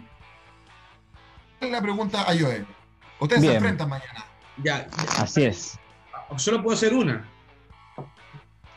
No, Sí, vamos, así es. Vamos viendo como, como- una pregunta, perfecto. A ver, ya. ¿Cuánto público va a haber mañana? A ver, a ver. A ver, 647. a ver. Puros La pregunta, dirigentes. para, la pregunta para yo del partido de mañana entre Argentina y Ecuador es: ¿va a haber goleada mañana? Bien, vamos a hacer lo siguiente. Vamos a agitar el mazo un poco. Y vamos a hacer lo siguiente. En el partido ¿Hay de mañana fondo, vamos no? a tener. Iba a poner un gong, pero Ya, perdí no, el no, sonido. Ahí que alguien ponga un gong. Edi- edito el, para- después edito el podcast. Bien, vamos a sacar. Veamos lo que tenemos. Está temblando en Ecuador, parece hasta ahora. Bien, tenemos un caballero de copas. Tenemos un caballero de copas ¿Qué te pasa con Joaquín? invertido. El caballero de copas en este caso es una propuesta engañosa, digamos. Eh, generalmente cuando se trata de... Claro, no exactamente, porque esto tiene un trasfondo también. Es una propuesta en- engañosa o ambigua. Lo que vamos a tener es un partido, es como que nos están diciendo que vamos a tener un partido muy mezquino. Eh, si bien va a ser un juego bastante ríspido, también va a ser un tema de que no, nadie va a querer arriesgar más de lo que tiene. Uno, por un lado, Ecuador por una cuestión de tener un nuevo técnico y por el lado de Argentina de jugadores que tal vez no hace mucho están entrenando juntos. Digamos como que hay una generación que está a punto de irse y otra generación totalmente nueva. Es como que todavía no se amalgamaron muy bien. Esa es la impresión que me está dando. Es como que hay como unos desencuentros. Por un lado, de la selección nuestra, Argentina, y por el otro lado, temas dirigenciales de Ecuador que vienen molestando hace mucho tiempo. Entonces no hay goleada. No hay goleada. Va a haber, si hay un. Perfecto. Bien. Estamos bien, estamos bien.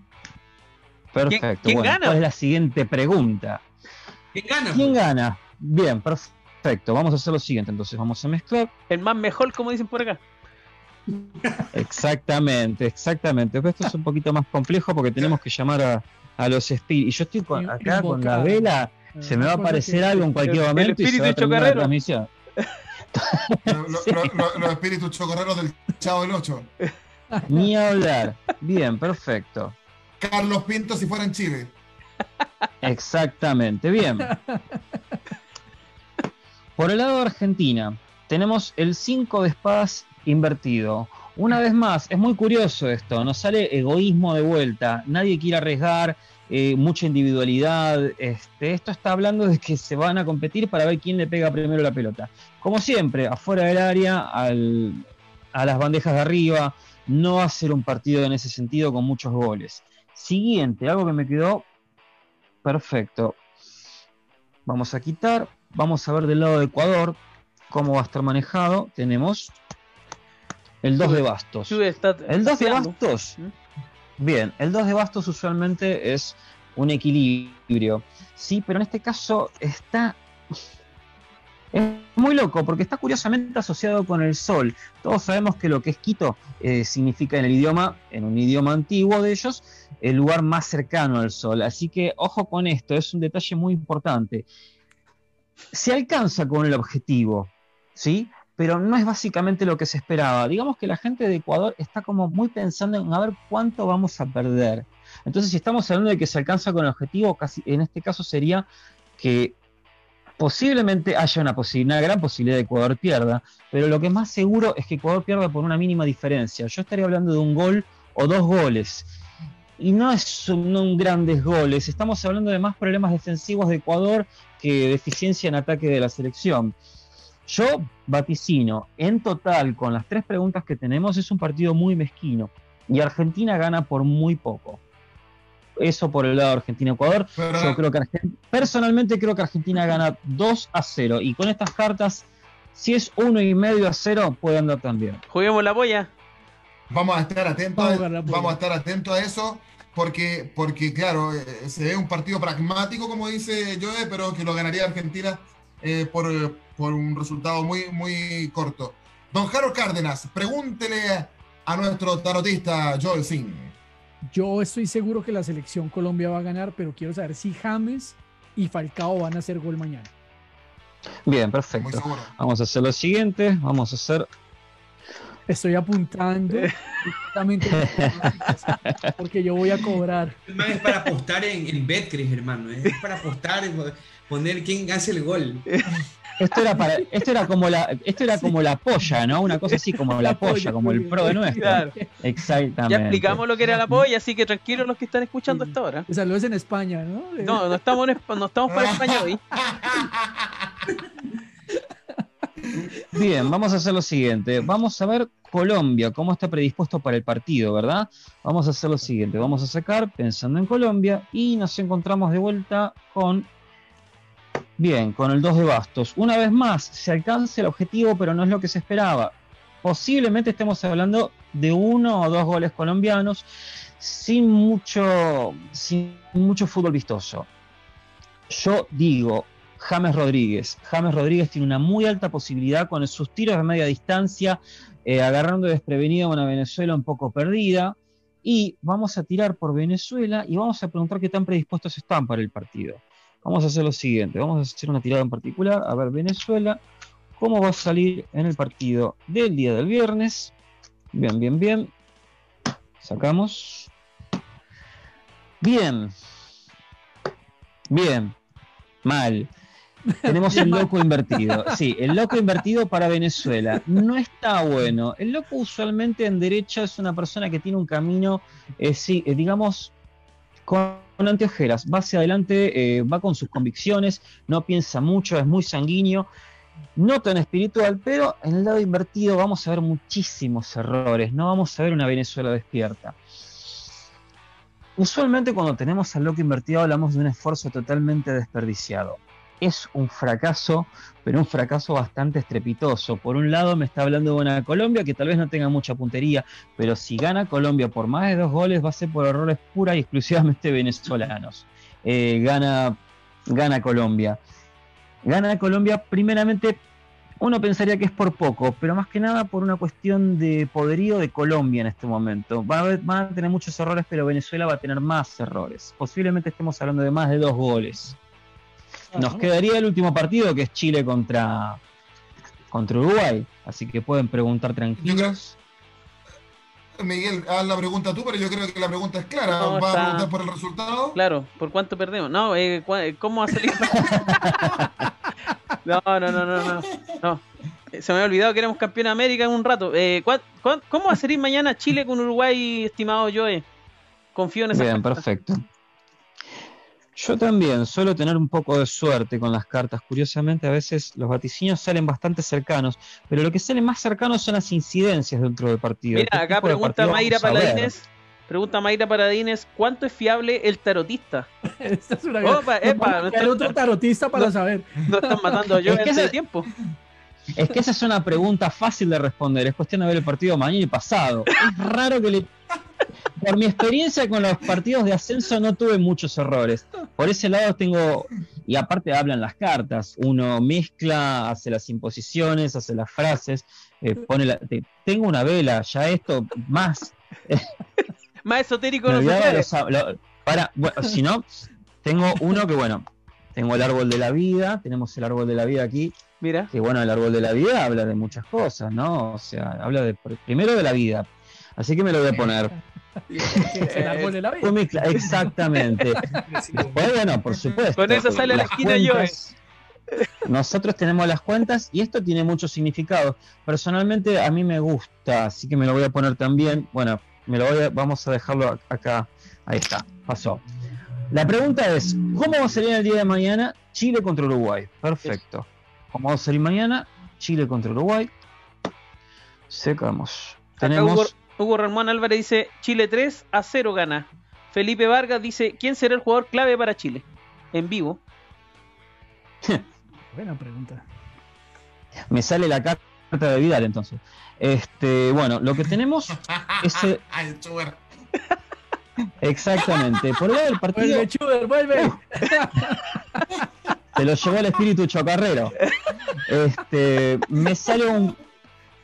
Me sale un... Se fue fue en serio. se, lo llevaron a fuerzas oscuras. Eso es porque no me, eso es porque no me puse el ojo de, no me puse el ojo de gato. Este, bien, primeramente me sale el, el 4 de bastos invertido. Usualmente cuando hablamos de un 4 de bastos derecho hablamos de hogar. Cuando hablamos de un lado invertido hablamos de cosas bastante inexactas. Eh, tenemos como un bloqueo, ¿sí? aunque tengan un futuro aspectos positivos. Esto más que nada va para el lado de Uruguay. Eh, Uruguay no estaría encontrándose futbolísticamente en el partido de mañana. Eh, justamente sobre el final del partido se va a empezar a iluminar y va a ser un peligro para Chile. ¿sí? Por el otro lado tenemos eh, el interés, a ver cómo está yendo Uruguay con los goles. Bien, perfecto. Tenemos la sota de espadas, sí, bien, la sota de espadas. La sota de espadas habla de problemas futuros, tal cual. Eh, son problemas futuros que se pueden ir mejorando con el tiempo, ¿sí? Pero si bien hablo de una persona que es muy segura, todavía digamos que tiene un camino un poco incierto.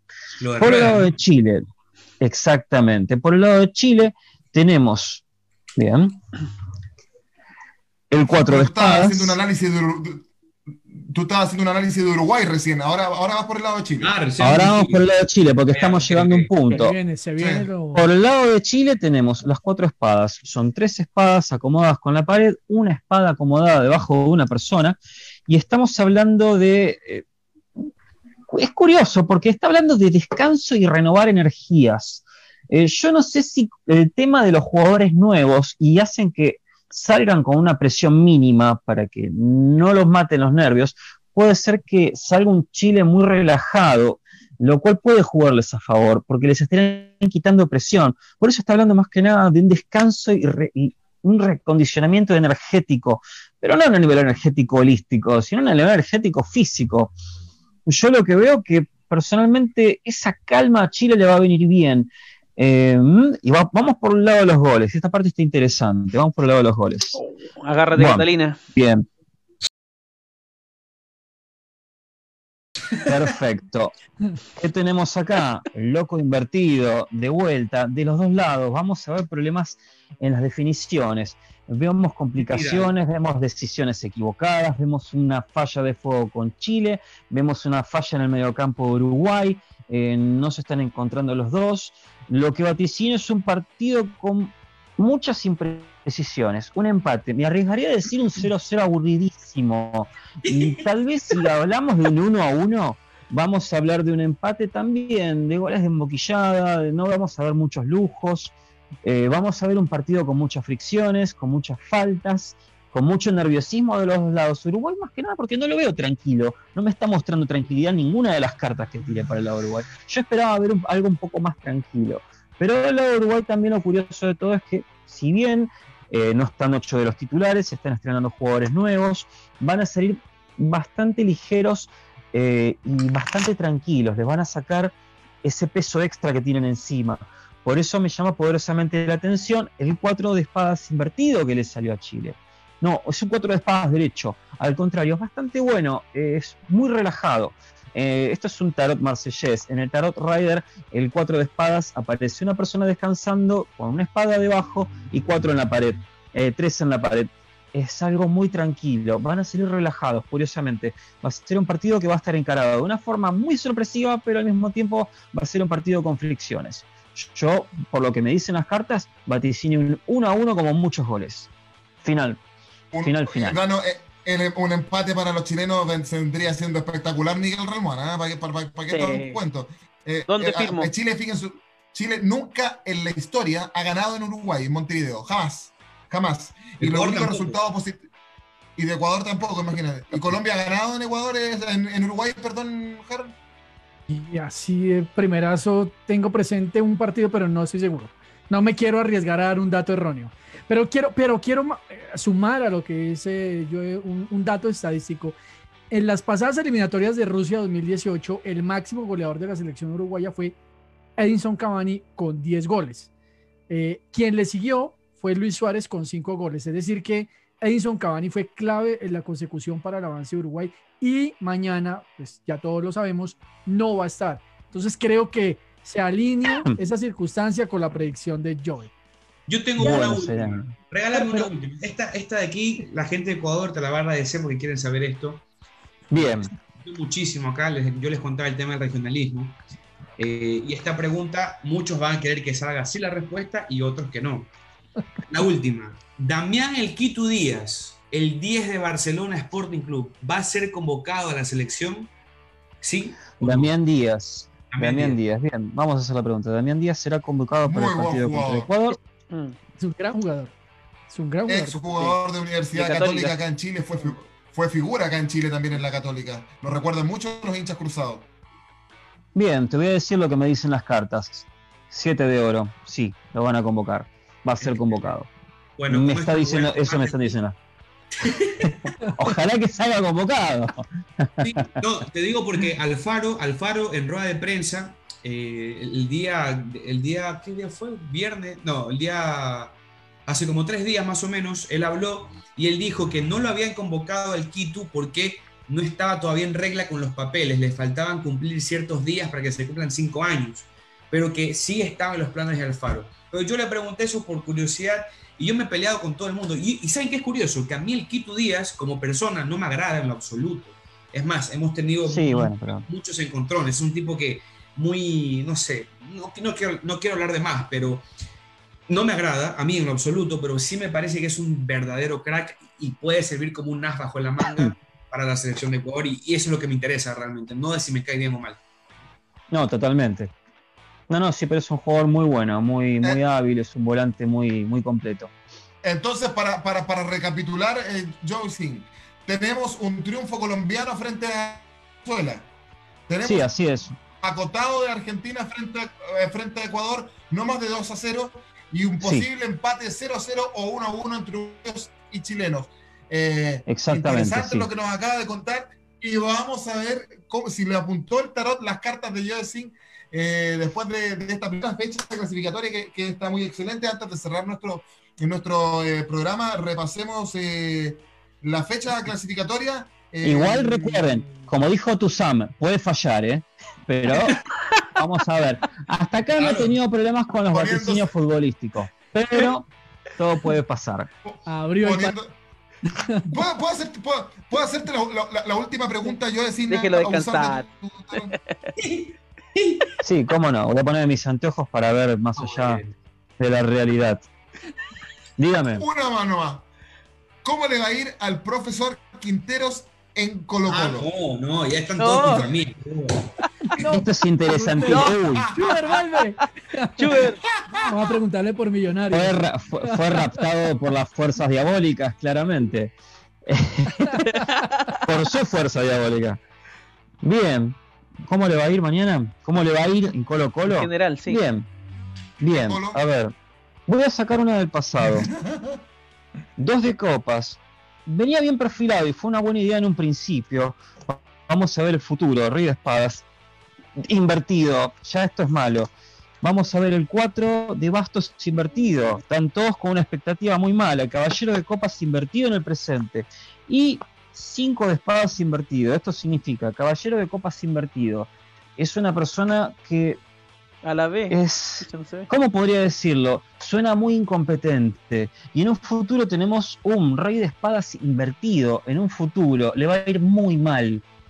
Le va a ir muy mal. Esto es lo que me están diciendo las cartas con respecto a Quinteros. Fue una buena idea en un principio, esto corresponde al pasado, el 2 de copas, es un buen brindis, este, el 4 de bastos invertido, que es todo lo contrario al hogar, en la expectativa, la gente no confía en él, ¿sí? Eh, como solución me figura el 5 de espada invertido, no es algo bueno, choca mucho, no es muy claro, y el caballero de copas invertido en el presente es más que elocuente. No parece una persona no deshonesta, no parece una persona deshonesta, parece una persona incompetente, incapaz. El rey de espadas en el futuro me indica una catástrofe. ¿Qué te parece? Colo Colo baja. Colo Colo baja. en Ecuador con esos 12 puntos gloriosos y después no pasó nada. No, Colo Colo ba- Colo- Colo Colo baja primera vez. Sí. No, no, No sé si no, es muy probable que tenga alguna manito, alguna ayuda, pero le va a costar mucho, Epa. posiblemente. Pero va a, tener, va a tener una manito, eh, va a tener una manito. Va a quedar abajo, pero va a tener una manito. Y sí, totalmente. Es Colo Colo, no se puede la vez, déjense de Ah, joder. bueno, sí. No, Es Colo Colo vamos, che, amnistía. Bueno, muchachos, ese- eh, eh, después de ese, de ese antecedente, no me gustó para nada lo que dijeron las cartas la hora última. No sé en qué momento se me ocurrió preguntarle a Joe Sin cómo le iba a ir a Quintero. Ojalá se equivoque, se, se equivoque. ¿Qué quiere que les diga? Pero bueno, les digo que las clasificatorias comienzan mañana en Uruguay, Montevideo, Uruguay versus Chile. Mañana 19 horas con 45 minutos. Continúa Paraguay, Perú. Eh, mañana 20 horas con 30 minutos. Eh, Argentina, Ecuador. Escúchame, Joaquín, un datico. Paraguay no le ha podido ganar, eh, más, perdón, Perú venció a Paraguay en sus últimos seis enfrentamientos eh, y el último partido por eliminatoria, siendo Paraguay local, perdió con Perú 1 a 4. Mira, mira, interesante ese, ese- ese dato que nos entrega Harold. Eh, continuamos con Argentina, Ecuador, mañana a las 21 horas con 30 minutos. Colombia, Venezuela, el viernes a las 20 horas con 30 minutos. Y Brasil, Hora Bolivia, chilena. Hora, chilena. Todo hora 6.30 chilena. Hora- Colombia. Sí. 6.30 hora colombiana. Hora, hora chilena, 20 horas con 30 minutos. Claramente estoy viendo acá en claro, el internet de, de Chile. Brasil, Bolivia, Viernes a las 21 con 30 minutos, 7 y media de la tarde en Ecuador y eh, Colombia. Eh, Brasil debiese ganar sin problemas a, a, Bolivia, uno pensaría. Posteriormente tenemos la segunda fecha con Bolivia-Argentina, ese partido sí se va a transmitir para el resto de los países. Eh, muy complicado para Argentina jugar en la, en, la, altura de La Paz, ya lo, en otro momento lo iremos a, comer, a conversar con, con Joe. Es catastrófico, sí. Como el, 6 a 1 que tuvimos con Maradona. Ahí guarda las cartas, Joe. Guarda tiene buen técnico, tiene muy buen técnico Bolivia. Sí. El, profesor Faría, sí. El martes 13 a las 17 horas hora chilena, entonces 16 eh, eh, perdón, 15 horas hora colombiana y ecuatoriana eh, para este martes. Ecuador, Uruguay, martes 13 hora chilena, 18 horas, 16 horas hora ecuatoriana. Ecuador, Uruguay, seguramente también va a estar con, con, una antena puesta, Chuber, en lo que puede hacer Uruguay con Chile, para ver cómo viene el siguiente rival de, de Ecuador. Eh, Venezuela-Paraguay el martes 13 a las 19 horas hora chilena. Perú-Brasil, martes 13, 21 horas hora chilena, 19 eh, horas para colombianos y ecuatorianos. Y Chile-Colombia, 21 a 30 horas hora chilena, 19 horas con 30 minutos hora colombiana en el Estadio Nacional eh, de Chile. Partido, que va a ser a las 21 a 30 horas, en su momento iba a ser a las 21 se ha pedido que no haya tope de horario con la franja política electoral que se está emitiendo en Chile por el plebiscito del apruebo y el rechazo por una nueva constitución. Recordemos que en Chile, eh, para que no se va siempre a las, 21, a las 21 horas la para que no se topara con el partido de Uruguay con Chile mañana, el Consejo Nacional de, Consejo Nacional de Televisión chilena ha aceptado eh, lanzar la franja eh, el día de mañana, adelantado a las 19 horas en Chile. Muchachos, un gustazo. Don Schubert Swing, que le vaya muy bien. Ah, Miguel, Miguel tiene una Un último saludo para los amigos del Facebook Live. Eh, Gabriel Ignacio ah, Rocha y Felipe Arturo Vargas también. Un fuerte abrazo. Dele. Abrazo, abrazo para ellos. Schubert, que te vaya muy bien. Eh, que tenga, que le vaya muy bien a, tu selección. Bueno, a todos les voy a desear lo mismo, porque además es la primera fecha, eh, pero éxito en, todo. Un, abrazo enorme de aquí al Ecuador. Bueno, les mando un fuerte abrazo, chicos. Igual suerte a Joe, que gane, que gane Ecuador, digo, el mejor eh, en el partido de mañana. No, para mí, sinceramente, es un partido muy emocionante sobre todo porque es una revancha que Argentina sin duda la va a aprovechar y creo que no, no, no necesita de tanto para ganar el, compromiso. Pero yo igual tengo bastante fe en que Ecuador pueda sacar un muy buen resultado mañana.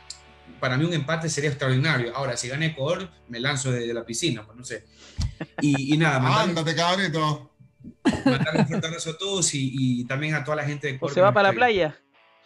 Sí, se va para la playa. Con su un Suárez. Joe, que te vaya muy bien. Éxito también para, para, para ti, Argentina. Y, luego se dice que puedo volver el fútbol argentino también. Ya estaremos hablando de eso. Un abrazo enorme, Joe. Bueno, muchísimas gracias de vuelta y bueno, gracias por invitarme y esperemos que la localidad de la bombonera nos ayude mucho. Si bien no va a haber mucha gente por el tema de la pandemia, tal vez la bombonera asuste un poquito a los jugadores ecuatorianos, así no dejamos deslizar nuestras falencias. En fin. Así que muchas gracias a todos. Harold, que te vaya muy bien. Muy bien, Harold, que te vaya muy bien. Compañeros, muchísimas gracias por este nuevo espacio. Muy contentos. Vamos a ganar pasado mañana y con toda conseguir un resultado en Santiago de Chile. Una plaza dificilísima para nosotros, pero estoy seguro que se va a hacer un muy buen trabajo. Harold, te cuento, te cuento un dato nada más. A mí antes no me gustaba James Rodríguez, era del club de fans con Vidal también yo. Hasta que me di cuenta que distinto el James de Colombia con el James de clubes. El James de selección a mí me parece un crack. Realmente es, es otra historia. Es literalmente un, jugador que cualquier equipo eh, desearía. Pero ya en clubes es un Arturo Vidal para mí. Pero Mira como está jugando últimamente en el Everton, está brillando. Está volviendo a ser el James de. Lo, vi, lo vi. De hecho, le, quiero mandar un fuerte abrazo y, un saludo a Ana María Fijativa. Te cuento que ella es una jugadora del Atlético Nacional de Medellín eh, yo le entreno a ella, yo soy coach de ella. Y le mando un fuerte abrazo a, Ana María Fijativa. Eso no lo vio venir ni siquiera yo y sus cartas. Pero sabes que sabes que yo, yo solo te recuerdo una cosa, una cosa te recuerdo. Vidal a Ecuador nunca la ha bailado y nunca lo hará tampoco. Muchas gracias. para todavía una primera vez, pero falta para el partido con Ecuador. Miguel, que te vaya muy bien y que nos vaya bien mañana también con Chile. Eh, complicado, complicado el, el, el, escenario mañana históricamente, pero no tan complicado como, como, como el posible escenario para Colo Colo, decían las cartas de yo, eso me dejó bien descorazonado, tengo que ser honesto. Eh, Terrible. y que te vaya muy bien en Miguel. Durísimo. Eh, no, eh, eh, un fuerte abrazo Joaquín para ti, para los chicos también. Muchas gracias por estar en este programa, en nuestro formato, en vivo. Así que esperemos que haya una, otra oportunidad donde podamos analizar quizá la segunda fecha. Sí, lo vamos a conversar por interno. Y a ustedes también, quienes vieron la América por primera vez en vivo y en directo a través del Facebook Live de La Pelota es Mía. gracias por su fidelidad, gracias por seguir nuestro nuestras redes, nuestras redes sociales y escuchar nuestros podcasts. Eh, ándate, cabrito. mira, mira, ahí está. Ahí está. Ahí, la pugna de, de Vidal con, con, Quiero ver ese partido cuando sea oh, Chile-Ecuador. Va a estar bueno, va a estar bueno. No, no, por si acaso, muchachos. ¿ah? deseo suerte. Un abrazo enorme y gigante. Que estén muy bien, que les vaya bien. Buenas noches. Chao, chao, chao, chao, chao, chao. Chao. Chao, chao, chao. Adiós.